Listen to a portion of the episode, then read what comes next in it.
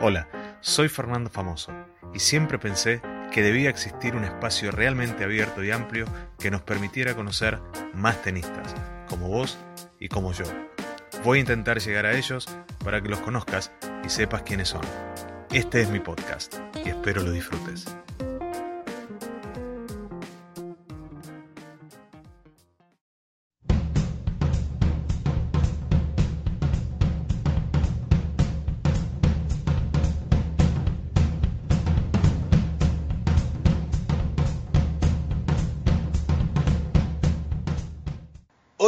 Les propongo una nueva, una nueva charla, que es un poco la filosofía de este, de este podcast, de este espacio, una charla entre amigos. Y hoy les quiero presentar a un amigo, un referente, alguien que, que también fue, fue y es parte de mi vida tenística. Su nombre es Augusto Colelia, actualmente reside en Brasil, luego nos contará más en detalles qué está diciendo, pero si digo el profesor Augusto Colelia, ¿está bien? Está bien, sí, cómo no. El- hay que revalorizar la palabra profesor. que lo hablábamos anteriormente. Este, así que esperemos que, que esta charla la gente también la pueda disfrutar, como nosotros la disfrutamos, este, charlando entre, entre amigos. Contanos un poquito cómo, cómo es tu actualidad.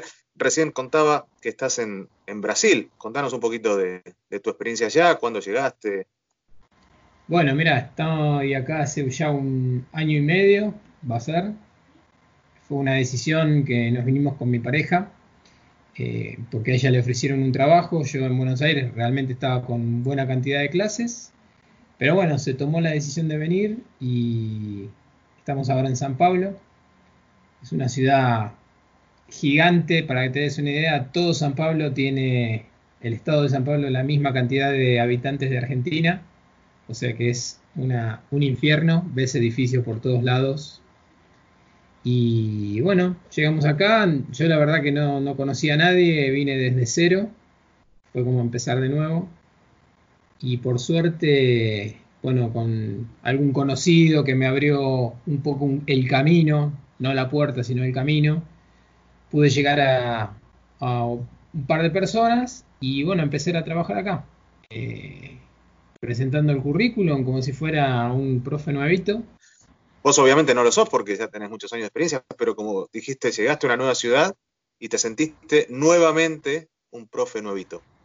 Y pensar que, eh, sí, yo en Buenos Aires, la verdad que el trabajo venía muy bien, y dejar todo para venir a un lugar y pensar que también es un país diferente, con otro idioma, a pesar de que se entienda, es llegar con un montón de inseguridades hasta encontrar el camino y volver a, a esto de, de poder trabajar de lo que te gusta. Es, es, es bastante complejo, pero bueno, con la convicción de lo que uno hace y cómo avala su trabajo, creo que después, bueno, es cuestión de, de que tener la oportunidad como para empezar. Con trabajo, estoy trabajando en una ciudad que está a 25 kilómetros de San Pablo, que se llama Alphaville, en un club grande, lindo, con canchas cubiertas. Eh, y ahí mismo, en ese mismo club, conocí a Carlos Kirchmeier, recordamos que es el que fue entrenador de Sabatini en su mejor momento, un tipo muy sencillo, humilde, que lo conocí de casualidad porque estaba en el club, él tenía su academia para adultos y para chicos, y, y se ve que le habían comentado que yo venía de Argentina, y un día me lo crucé y él mismo me, me preguntó, va, me, me sacó charla, como que quería charlar conmigo porque me, me dijo que le había llegado mi currículum y que le interesaba como para ver si quería trabajar con él. Mira cómo, cómo me lo planteó. Y bueno. obviamente yo dije, no, no- hay que hablar, ¿no? Y bueno, en ese mismo momento nos sentamos a tomar un café y bueno, y empecé a trabajar con él también. Y después por otro lado, eh, llegué a través de Claudio Gastaldi a un exjugador argentino que se llama Pablo Albano, que está en el Club Sirio de acá de San Pablo, que es uno de los más grandes de San Pablo. Y también sin conocerlo, llegué un día, me presenté, estuvimos charlando, me hizo ir otra vez, seguimos charlando, me hizo ir otra vez, seguimos charlando, y un día, así de la nada, me ofreció la posibilidad de hacer una suplencia. Y esa, como te digo, es la oportunidad que uno necesita como para mostrar lo que trabaja y lo que hace. Y bueno, les gustó tanto que después me dieron otra, otra suplencia, otra suplencia, y hasta que llegó la posibilidad de entrar al club y bueno, me hicieron entrar. Vámonos un poquito más atrás. ¿Cómo llegaste al tenis? Vamos. Ahora ya sabemos, ya sabemos cómo llegaste a San Pablo. ya sabemos cómo llegaste a Brasil. Ahora llegaste al tenis. Mira, de chico empecé por los años 80, 80 más o menos. Yo vivía en la provincia de Buenos Aires y en los 80 nos mudamos a Capital con mi familia. Y empecé tenis justo abajo de la, autopista, eran los primeros clubes, el Club Pasco, que es legendario en Buenos Aires. Y bueno, arranqué ahí. Pasa que era un deporte caro en ese momento todavía. Es caro, pero después fue más accesible, pero en ese momento realmente era caro. Y mi papá, que era, tenía un almacén, realmente no, no podía mantenérmelo. Entonces, no sé, habré hecho un año, dos, y quedó en la nada. Y siempre tenías que Y yo tenía 10, 11 años. de los 10 a los 12. Yo empecé a los 10. Y ahí, bueno, me quedó como siempre la espina, la espina. Hasta que en un momento, bueno, yo tenía trabajo, nada que ver con el tenis, con la profesión de profesor ni de entrenador. Y tuve un trabajo que me permitió decir, bueno, a ver, ahora que puedo, voy a empezar. Bueno, y arranqué y empecé con clases primero, después empecé a ir dos o tres veces por semana, después cuatro, después cinco, me quedaba hasta cuatro horas por día. El trabajo me, permitía ese, ese espacio y, y, bueno, así empezó. Práctica, práctica, entrenamiento, hasta que llegó un momento que coincidió con el trabajo que yo hacía en una empresa también grande, que era de supervisor, de la parte de atención a clientes y combiné lo que estaba haciendo ahí con la idea de enseñar. Y bueno, empecé a hacer el curso y el curso y curso de profesor, de entrenador. Y también me dieron una oportunidad en el Instituto de este Argentino de Tenis. Y empecé ahí a, siendo ayudante de cátedra de tenis hasta que el, el coordinador se fue y me dijeron, ¿te animás? Y yo les dije que sí, obviamente. Y ahí arrancó. Y ahí arrancó la historia de las capacitaciones y con las clases. Fue todo en ese momento. Así que se precipitó.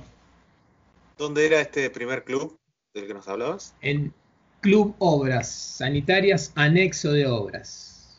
Clásico también de ahí, de la zona de Núñez, de Buenos Aires. ¿Quién fue el primer, el primer profe tu primer profe, digo, ¿quién fue? Profe, profe, profe, se llamaba, o se llama, mejor dicho, todavía da clases, Gustavo Poloner, que estaba ahí en Pasco Tenis. Y de chico eh, fue Alejandro Aubone, que era una familia muy tradicional de tenis, los Aubone. O sea, él había sido exjugador también. O sea que ese fue mi primer profesor de chico. Si vemos un, clasificado de un profe de tenis, ¿qué cuatro o cinco puntos crees vos que ese aviso clasificado debería decir? Como para que para uno poder decir, este puede ser un buen profesor de tenis. Que te digan que bueno, que te pueden enseñar de manera fácil, divertida, que vas a aprender a jugar y que también escuche cuál es tu necesidad, porque la gente que cuando viene va a aprender va por diferentes necesidades. Algunos van porque realmente quieren mejorar, otros quieren hacer una actividad física y el médico les recomendó algo y dice, no, no me gusta el gimnasio, me aburre, pero bueno, me gusta el tenis. Siempre me gustó, bueno, voy a empezar tenis. Entonces, te, creo que también hay que escuchar eso. No, no, hay un, no encuentro una fórmula exacta, pero sí el tema de escuchar la necesidad que tiene que va a aprender. Eso sí, fundamental. ¿Mirabas mucho tenis de chico? ¿Tenías la oportunidad de mirar? Me acuerdo que miraba, realmente no me acuerdo tanto, pero sí que veía los partidos de Vila seguro. Vilas y seguro, mirá la época que te hablo, ¿no? No te perdías ni uno. Y no, cuando lo transmitía, porque en ese momento había, claro, cuatro canales. Claro. Eh, eran, los partidos eran eventos. Igual no podías perdértelo si te gustaba, obviamente, ¿no? Y hay otro hobby, que yo sé que también, lo, no sé si hobby o, más que un hobby, la música también está eh, en, parte de tu vida. Está metida. En realidad, en el principio fue un hobby, después fue mm, eh, algo profesional. También fui, hice un montón de cosas. Después si querés las listamos, pero fui músico profesional, toqué con dos ex integrantes de Virus, el baterista y tecladista, y fue en el año entre el 92 y el 95. Tres años que viví absolutamente de la música, tocando el bajo, que es el instrumento que yo toco, y también esa fue otra de las experiencias de vida importantes. O sea que empezó como un hobby, después lo hice profesionalmente, después se terminó eso y tuve una época donde también lo hacía profesionalmente, pero tocando en fiestas, casamientos, fiesta de 15, eventos. Y después, bueno, también me cansé un poco y me dediqué a trabajar y después apareció el tema del tenis. Apareció de grande, en realidad. ¿Vos cómo, cómo ves eh, el, el tenis o el deporte en general y la música? ¿Qué similitudes encontrás? Mira, creo que tiene, tiene muchas cosas. Eh, desde, te hablo desde un punto de vista sencillo y fácil y rápido, eh, pues es un tema largo, pero lo que encuentro es que mm, vos tenés una base de donde vos tocas, haces música, y en el juego es lo mismo, tenés una base de aprendizajes de situaciones de juego donde tenés que hacer determinadas cosas. Y después tenés una parte que es totalmente de improvisación, que también en el juego lo tenés igual, porque hay momentos donde vos planificaste una jugada y de repente el otro te salió con, un, con otra cosa y ya ahí empezás a improvisar hasta encontrar otra vez el orden. Y siempre dentro de un orden, por un lado. Y el otro punto en común que encuentro es que mm, el tema del ritmo me parece que es fundamental. En la música vos tenés que seguir un ritmo, ¿sí? generalmente dictado por la batería. Y en el tenis, cuando vos peloteás, deberías como mantener también tu ritmo. Y cada uno tiene su ritmo de peloteo. Eh, de hecho, acá en San Pablo probamos, siempre me gustó experimentar cosas nuevas y probé con dos parlantitos Bluetooth en la cancha, uno de cada lado, y un, eh, no cronómetro, un, ay, no, me sale el nombre ahora, el que mide el tiempo en la música. Bueno, ya me voy a acordar. ¿Qué hace? Tac, tac, tac, tac, tac. Bien. Estoy pensando en el nombre, tampoco me sale. ya, ya me voy a acordar. Y bueno, poniendo eso, ese ritmo, intentar todo el tiempo mantener el peloteo y lo, he implementado como entrada en calor y como eh, juego de fondo. Y es increíble cómo te acomoda el golpe a ese ritmo. Es un experimento, ¿no? Obviamente. Eh, no todos lo pueden hacer también. tenés que estar muy concentrado. Entonces significa que vos estás con un sonidito que te está marcando el ritmo. Te hace tac, tac, tac, tac. Si la pelota quedó más corta y no corriste para adelante, no llegas al tiempo del golpe. Si la pelota viene larga y vos no retrocediste y buscaste el impacto justo, también. Entonces como que te empieza a ajustar ese ritmo, eh, tanto la movilidad, el tiempo del impacto. Eh, es interesante. Y en las entradas en calor, por ejemplo, con una pelotita naranja, lo hacíamos cruzado y paralelo en los cuadrantes de saque y es muy buena entrada en calor mientras hablabas, digo, ahora sí pensemos en dos, en dos, eh, dos personalidades de elite. Un jugador de tenis elite, no importa el nombre propio, y un músico de elite, que tampoco importa el nombre propio. Digo, los dos han llegado hasta, hasta ese lugar, obviamente, con mucho trabajo, con mucha dedicación, eh, con muchas horas de práctica, ¿no? para lograr esas habilidades y poder estar en ese, en, ese nivel. Cuando se llega a ese nivel, ¿qué determina tanto para el, para el deportista, en este caso un tenista, o para este músico, que pueda convertirse en el mejor de lo que hace ¿sí? y que pueda estar por encima del resto? ¿Cuáles son esas, esos ingredientes que va a hacer que, este jugador o músico logre ese, ese, plus?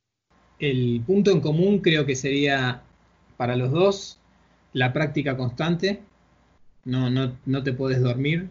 O sea, el, jugador tiene que entrenar lo que sabe que tiene que entrenar y el músico tiene que estudiar lo que sabe que tiene que estudiar o ensayar lo que tiene que ensayar. Eso por un lado. Y después por otro lado, lo diferente es que el músico para seguir vigente todo el tiempo tiene que ser creativo, porque es un arte. Y el jugador creo que tiene que buscarlo más por el lado mental y ser más calmo para mantenerse también en, en la elite.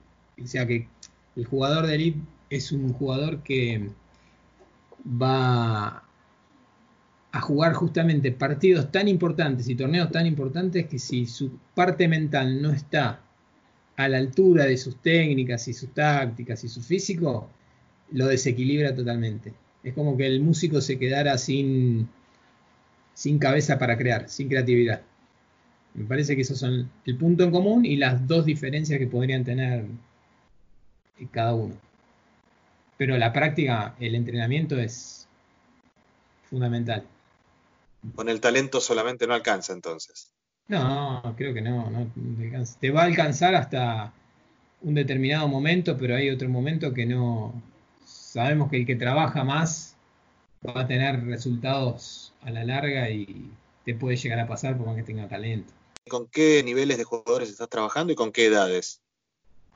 Mira, em, estoy con los en realidad te diría todos los niveles. Estoy en el Club Sirio acá en San Pablo con chicos desde bola roja a bola verde, que es formación. Después en Alfabil estuve trabajando con chicos de competencia sub 14, sub 16. Y después la mayoría, o los que más tengo, son adultos de todos los niveles y muchos de adultos que compiten que hacen competir, que les gusta competir. O sea, que van a entrenar con ganas, con ganas de aprender, de mejorar.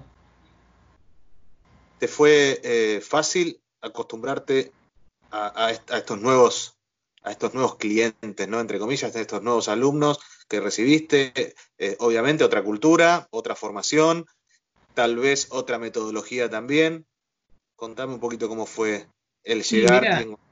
Sí, el, primero el, tema del, idioma. Lo bueno es como que como soy un poco cara dura en ese sentido, yo desde el primer día traté de acomodar eh, el idioma a lo que me acordaba y un poco a lo que iba escuchando. Con un montón de errores, pero bueno.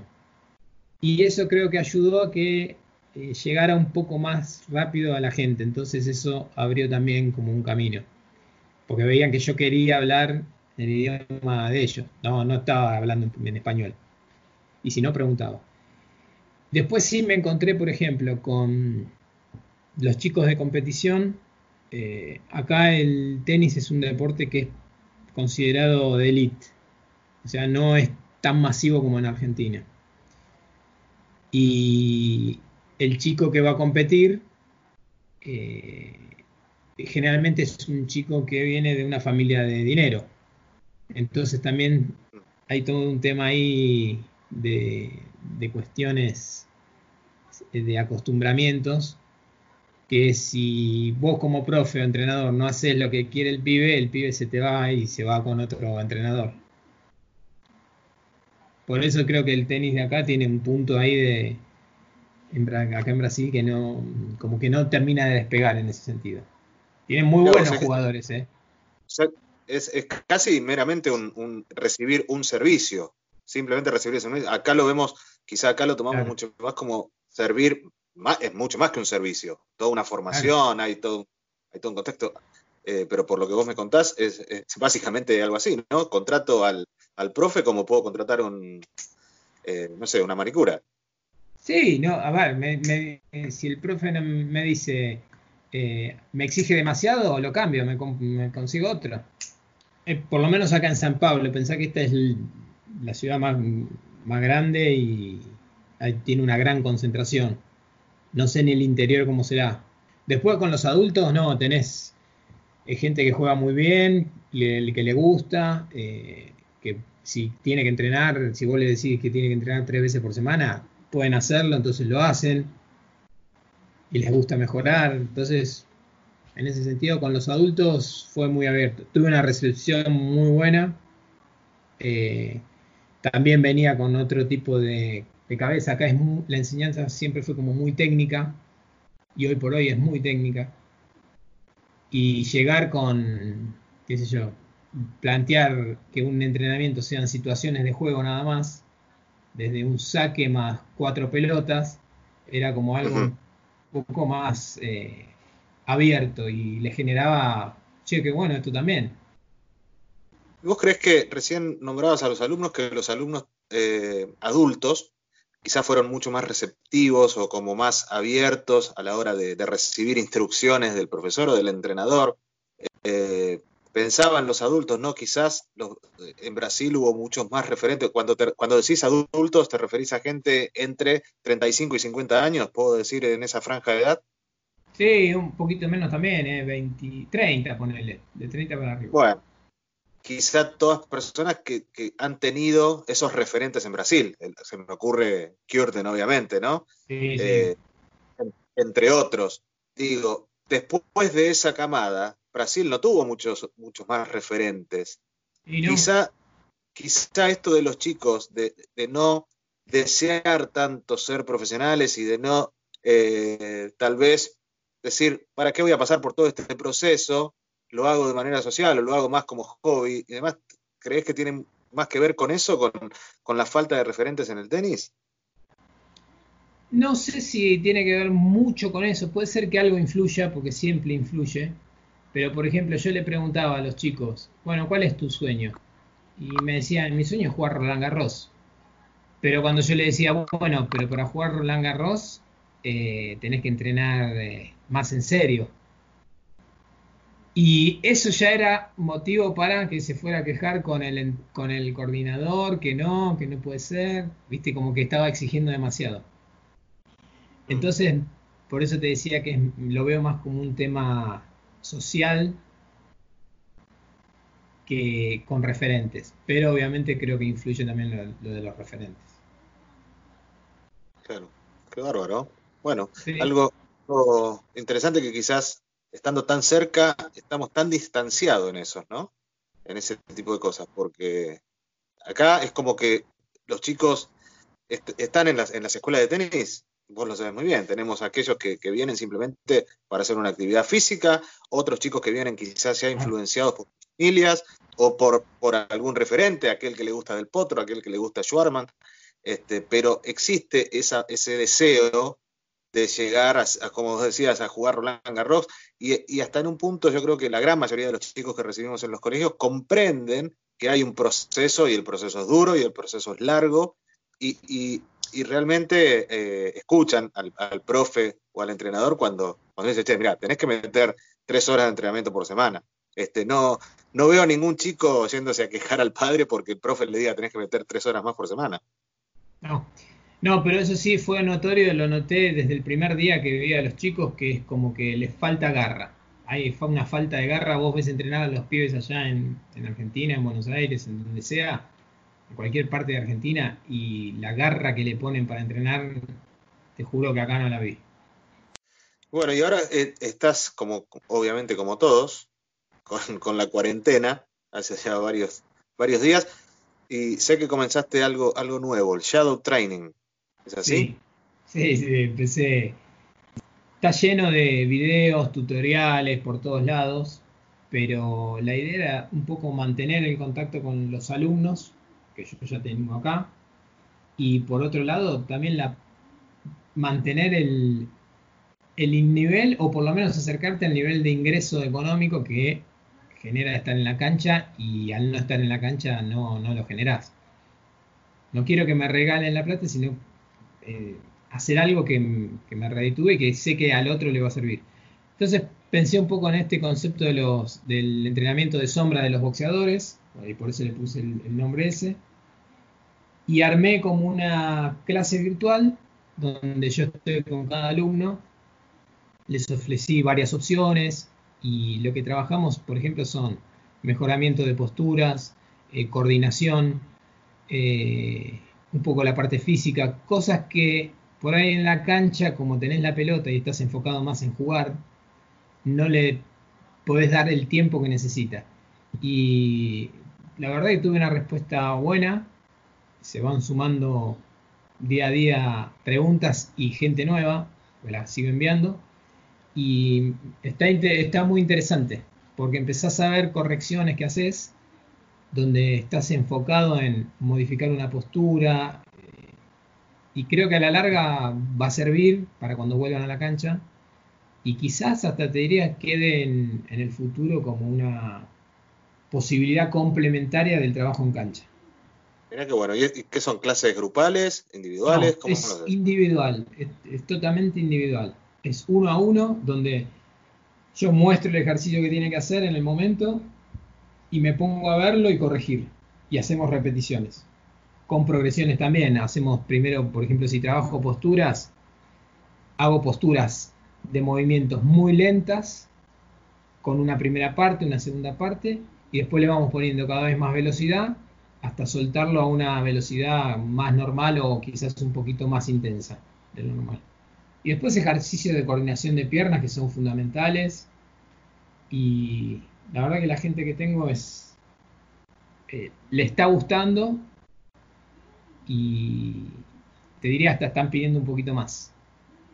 En estos, en estos días que, vivimos de cuarentena, eh, las redes sociales se vieron muchísimo más activas, todas estas nuevas plataformas de, videollamadas y el teletrabajo y el estar en casa y el tener tiempo, como vos decís, este, conferencias, vimos y vemos todavía eh, muchísimo movimiento, hay mucha oferta con los lives de, Instagram y Facebook y, bueno, todo lo que ya sabemos, ¿no?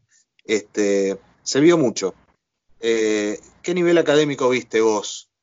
No, me vi cosas muy, muy interesantes. Lo que pasa que, bueno, justamente con el tema de las lives y todo eso, es que es, poco tiempo y creo que es como todo, ¿no? Es una forma de, mostrarse y si vos querés profundizar, eh, ya tenés que pensar en otra cuestión que no sea un live gratuito por un lado lo veo bueno, porque uno es como que se da a conocer, y a partir de ahí vos buscás y decís, bueno, para, escuché esta live, qué buena. Eh, ¿Cómo hago para saber más? Creo que el punto está ahí, a ver cómo hacemos para pescar ese interesado y decirle, bueno, eh, yo trabajo de esto. La live es una muestra de lo que te puedo ofrecer. Eh, vi un par ahí del profesorado, del sudamericano, muy buenas. Bueno, la tuya estuvo muy buena con el tema de los números pero después también vi otras que son como muy básicas, pero que también están buenas porque como que reflotás conceptos que vos decís, claro, esto yo lo sé, pero es como que quedaba atrás y te la trajo de nuevo adelante. Entonces, siempre sacas cosas piolas. Aunque sea uno o dos de las charlas, creo que te llevas. Venimos desde hace ya unos años trabajando en esto, lo hablamos anteriormente, en el nuevo enfoque, eh, en la nueva metodología de enseñanza, con, todos los programas eh, en los cuales nosotros estamos alineados. Este, tanto en los profesorados como, como en, general en las escuelas de tenis, este, con el sistema Play and Stay y demás que ya conocemos. Eh, ¿cómo, viste vos la evolución de estos programas, de estos sistemas, de, estos, de estas metodologías a través de estos años? ¿Y, qué, cosas cambiarías o qué cosas crees que deberíamos ayornar? Mirá, creo que fue un, un super cambio muy, muy positivo, excelente, te diría porque podés adecuar a cada etapa de los chicos eh, el material que usás y cómo le haces, le facilitas el aprendizaje de un deporte que es difícil. Así que eso para mí es más que positivo. En San Pablo estamos en el rearmando la escuela que va desde bola roja hasta bola verde y después ya se pasaría a la bola tradicional. Lo que hicimos fue darle un poco un, tomando todos los elementos, darle un orden, darle una cierta progresión y darle también importancia no solo a la parte técnica táctica, sino también cuestiones físicas, eh, adaptándolas a las edades y de acuerdo a cada pelota, y cuestiones de entrenamiento mental y de formación. desde la mejora creo que es seguir trabajando cada pelota, cada concepto, tenemos bola roja, bola naranja, bola verde, pulir el concepto de qué es lo que precisa cada pelota y no anticiparse. Eh, por ejemplo, acá una de las discusiones que teníamos era si bola roja recibía técnica como tal. Y llegamos a la conclusión que la técnica la van a trabajar, pero sin saber qué es técnica y, van a ser cuestiones de movimientos similares a los que van a ser de más grandes. Entonces, por ejemplo, si yo los hago jugar un hockey tenis, yo les estoy haciendo jugar drive revés desde el piso con la raqueta bien, bien por el piso. Eh, y son cosas que pueden hacer en bola roja sin problema, por lo menos en la primera etapa. ¿Cómo lo ves al tenis en la Argentina en general? Y yo lo veo, a ver, viene, viene bastante bien, tenemos buenos referentes, vos que hablabas de referentes, preguntabas, me parece que eso ayuda mucho. Y en la formación, y bueno, creo que depende mucho también de la parte económica, ese es el punto flojo que tenemos ahí, es como el cuello de botella, la parte económica. Si no tuviéramos eso, creo que tendríamos una pirámide mucho más grande desde la base y grande desde arriba también. Porque como te digo, referentes tenemos muy buenos, excelentes, y, los chicos, por lo menos para lo que es la filosofía de allá, es, son referentes que quieren seguir. ¿Cómo ves la gestión del AAT respecto a, bueno, lo económico es una dificultad que no solamente no aparece ahora, ¿no? Esto es algo, ya es parte de nuestra historia.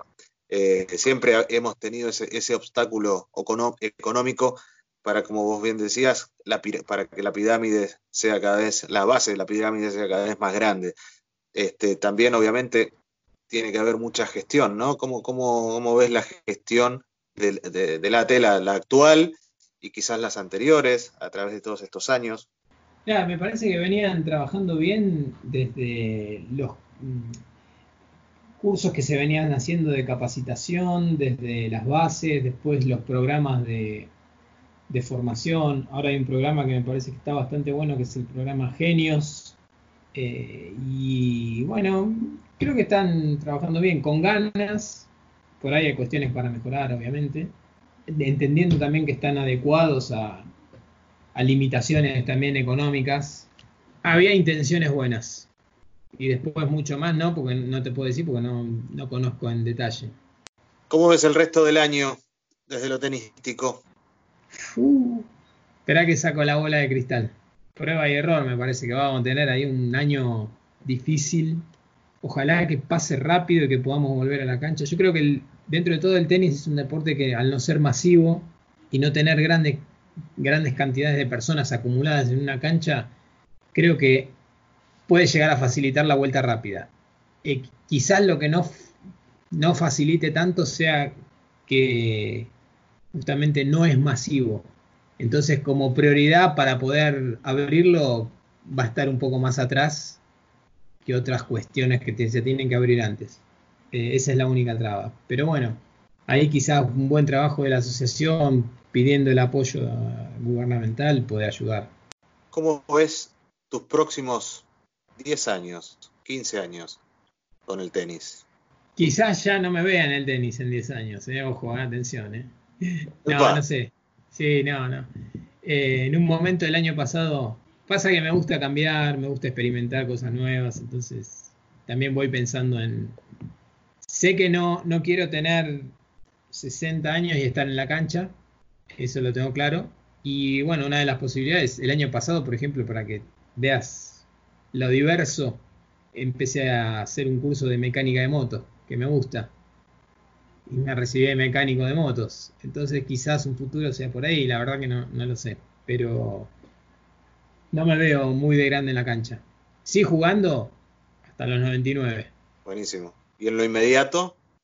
¿En lo inmediato vas a, vas a continuar en, en, Brasil? ¿Hasta cuándo? ¿Tenés pensado volver a la Argentina? La verdad que es un poco... Sí, es ver cómo sale toda esta situación. ¿Qué es lo que pasa acá? Sí, sí, por ahí hay una idea de, volver. Pasa que cuando los afectos quedan allá y vos cuando estás acá no haces una diferencia económica muy grande, es como que nivelás la balanza y decís, bueno, sigo peleándola allá. si tuvieses que aconsejarle a, muchos chicos quizás que, bueno, que dejan el tenis e inmediatamente la, salida más rápida es, volcarse a la, enseñanza, ¿no? Este, ¿Qué consejos le darías a esos chicos que, deciden volcarse a la enseñanza? Si se van a volcar a la enseñanza por una cuestión de que quieren tener un ingreso rápido, que aprovechen todo lo que aprendieron para mejorarlo y hacerlo con más ganas y mejor de lo que recibieron ellos. Eh, y después, bueno, que traten de buscar su camino real, que quizás no sea en el tenis, que se juegue, hay que jugarse. Hay que jugarse. Hay que jugarse, tal cual. ¿A quién te hubiese gustado entrenar? Mira, el primer ídolo que tuve de grande, aunque no lo puedas creer, fue Willy Cañas. Bueno, gran jugador, ¿cómo no lo voy a creer? Es, eh, era el referente número uno cuando empecé, de grande. ¿eh? Y creo que hoy por hoy, si me decís, me hubiera encantado entrenarlo porque creo que era, no lo conozco personalmente, pero entiendo que ha dejado mucho en la cancha. Y calculo que desde los entrenamientos también.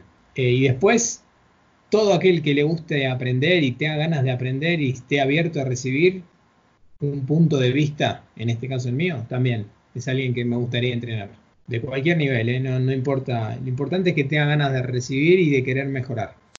¿Crees que para entrenar a un jugador nivel Willy Cañas, nivel de elite, ¿crees que el entrenador eh, es condición sí o sí que debe ser un, gran exjugador? Generalmente en alto rendimiento lo vemos, ¿no? En, este, estos, los entrenadores de, aquellos jugadores de elite, generalmente son exjugadores o, provienen de academias o centros de entrenamientos dirigidos por aquellos que han estado a ese nivel. Eh, eh, el otro día teníamos una, conversación en el profesorado justamente a raíz de esto. ¿Crees que cualquier mortal podría llegar a entrenar a un jugador de ese nivel? Por un lado que sí y por un lado que no. A ver. Por el lado de que sí es eh, como tener... Depende de la visión que tenga el jugador y lo que pueda pretender. Lo que significa que debería conocer al entrenador y decir, bueno, este flaco está enseñando, está formando a jugadores chicos, pero tiene el concepto que yo quiero para mis entrenamientos. Es como que el, jugador te llamaría a vos. Eso por un lado, ese sería el sí. Como que te busca. Es medio utópico porque no pasa y no va a pasar, va, no sé, ojalá pase alguna vez. Y por el lado que no, es que entiendo que el exjugador tiene toda una experiencia vivida en la cual puede ayudar a un jugador que ya está formado, por eso son exjugadores. Lo que sí le sumaría es una formación que no tenga que ver con lo tenístico. Eso es, creo que el entrenador que hace diferencia es el exjugador que ha tenido la apertura para capacitarse formalmente o informalmente en cuestiones que, tienen que ver con eh, el liderazgo, la comunicación eh, y toda formación que ayude desde otro lado, no solamente desde lo tenístico. Me parece que ahí es donde hace una diferencia. Ahora, desde en la, década del 90, cuando, cuando yo jugaba, por ejemplo, eh, recuerdo los, centros de entrenamiento, ¿no? Con, el Toto lo fue pionero en, la formación de los, de los centros de entrenamiento. Entonces nosotros buscábamos esos centros de entrenamiento para desarrollarnos eh, y para justamente desarrollar toda esa etapa de menores y luego la inserción al profesionalismo. Después esos centros de entrenamientos fueron derivando en lo que hoy conocemos más como academias. ¿sí? Eh, a, mi entender, y esto es una opinión personal, hoy por hoy las academias creo que se han desvirtuado muchísimo en cuanto a lo conceptual de lo que debería ser una academia. Hoy vemos en muchos lugares que le ponen academia tal y tal, y, no deja de ser una, simple escuela de tenis o un simple grupo de entrenamiento. Sí, este, sí, sí. ¿cómo ves, ¿Cómo ves vos la evolución o la involución en todo caso en esto que, que, yo te planteo de los centros de entrenamiento, las academias, eh, los grupos en, los clubes o cómo lo están manejando los clubes. ¿Coincidís con esto? Sí, sí, bastante porque, a ver, vos para, vos podés ser una academia con nombre o podés ser una academia sin tener un renombre. ¿De qué depende para mí? Es de la forma que vos tenés de trabajar y de los conceptos que están manejando. Desde la formación y esa formación se abarca solo lo tenístico o solo también cuestiones formativas personales, que es un poco el punto, me parece que es el que más diferencia hace. Si vos te enfocás en una academia donde solo haces cuestiones tenísticas y después los jugadores salen de la cancha de tenis y ves que están tomando agua y tiran la botella de agua a un costado y vos no le dijiste nada, porque decís, no, mi formación es tenística. Eh, es ahí donde eh, quizás me prendo a tu concepto de, de que se ha desvirtuado el tema de la academia. Y quizás se puede reencauzar por ese lado. Es como una formación integral. Vos tenés que trabajar con el jugador, entenderlo, ver por qué está entrenando. Eh, y tener la amplitud de la mental como para trabajar cuestiones que tienen que ver no solo con lo tenístico, sino con, cuestiones formativas, de respeto, fundamentales. ¿Qué ha sido el tenis para vos, Augusto? Y hoy se convirtió en medio de vida. Y se convirtió en, en una pasión en realidad, porque la pasión después se transformó en medio de vida. Entonces, primero es, la pasión acompaña todo el tiempo, ¿no? Pues si no, no, lo podés mantener a lo largo del tiempo. Eh, y como te digo también esto de ir buscando cosas nuevas, herramientas nuevas, hacer cosas que salen por ahí de lo tradicional. Y después sí se convirtió en un medio de vida. Muchas gracias, profe. Por favor, profesor, usted también.